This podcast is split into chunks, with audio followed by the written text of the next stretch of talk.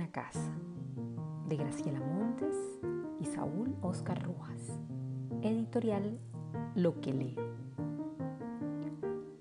Había una vez una casa, una casa muy linda y muy grande.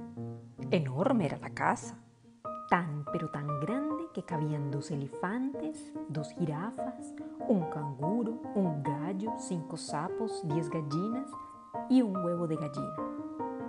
Y además un gigante, que como era grande, vivía en el jardín. Los días en que brillaba el sol, el gigante era un gigante bueno. Se ponía un sombrero rojo y se ponía a regar las flores. Y después todos comían torta y se iban a jugar al jardín.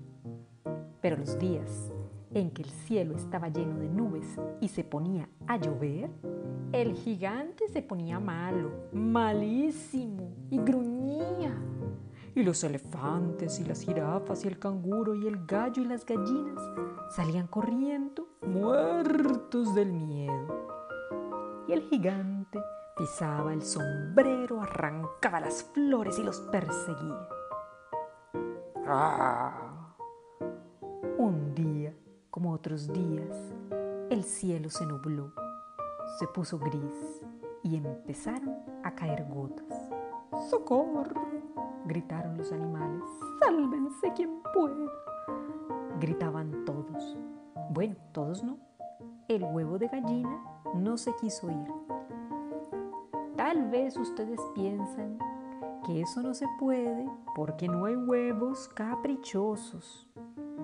Pero este huevo ya no era un huevo, ahora era mucho más.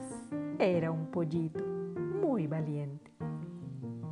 En cuanto nació, se subió a un banquito y dijo, no hay derecho a que el gigante nos corra cada vez que llueve. ¡Bravo! El pollito tiene razón, dijeron los animales. Pero el gigante es muy grande y se fueron y dejaron al pollito muy solo. Tom, tom.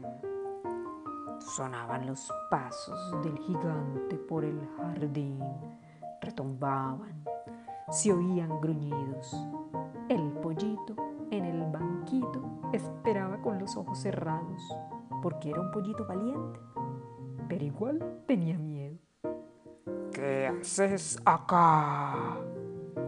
rugió el gigante.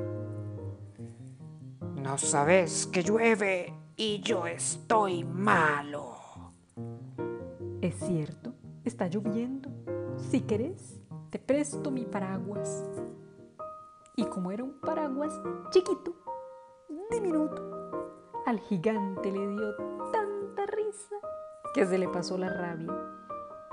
Y cuando se le pasó, pudo ponerse a pensar y pensó que un paraguas era un gran invento para los días de lluvia.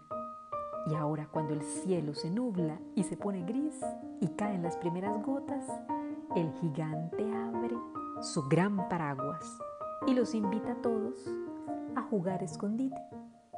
Pero siempre gana el pollito.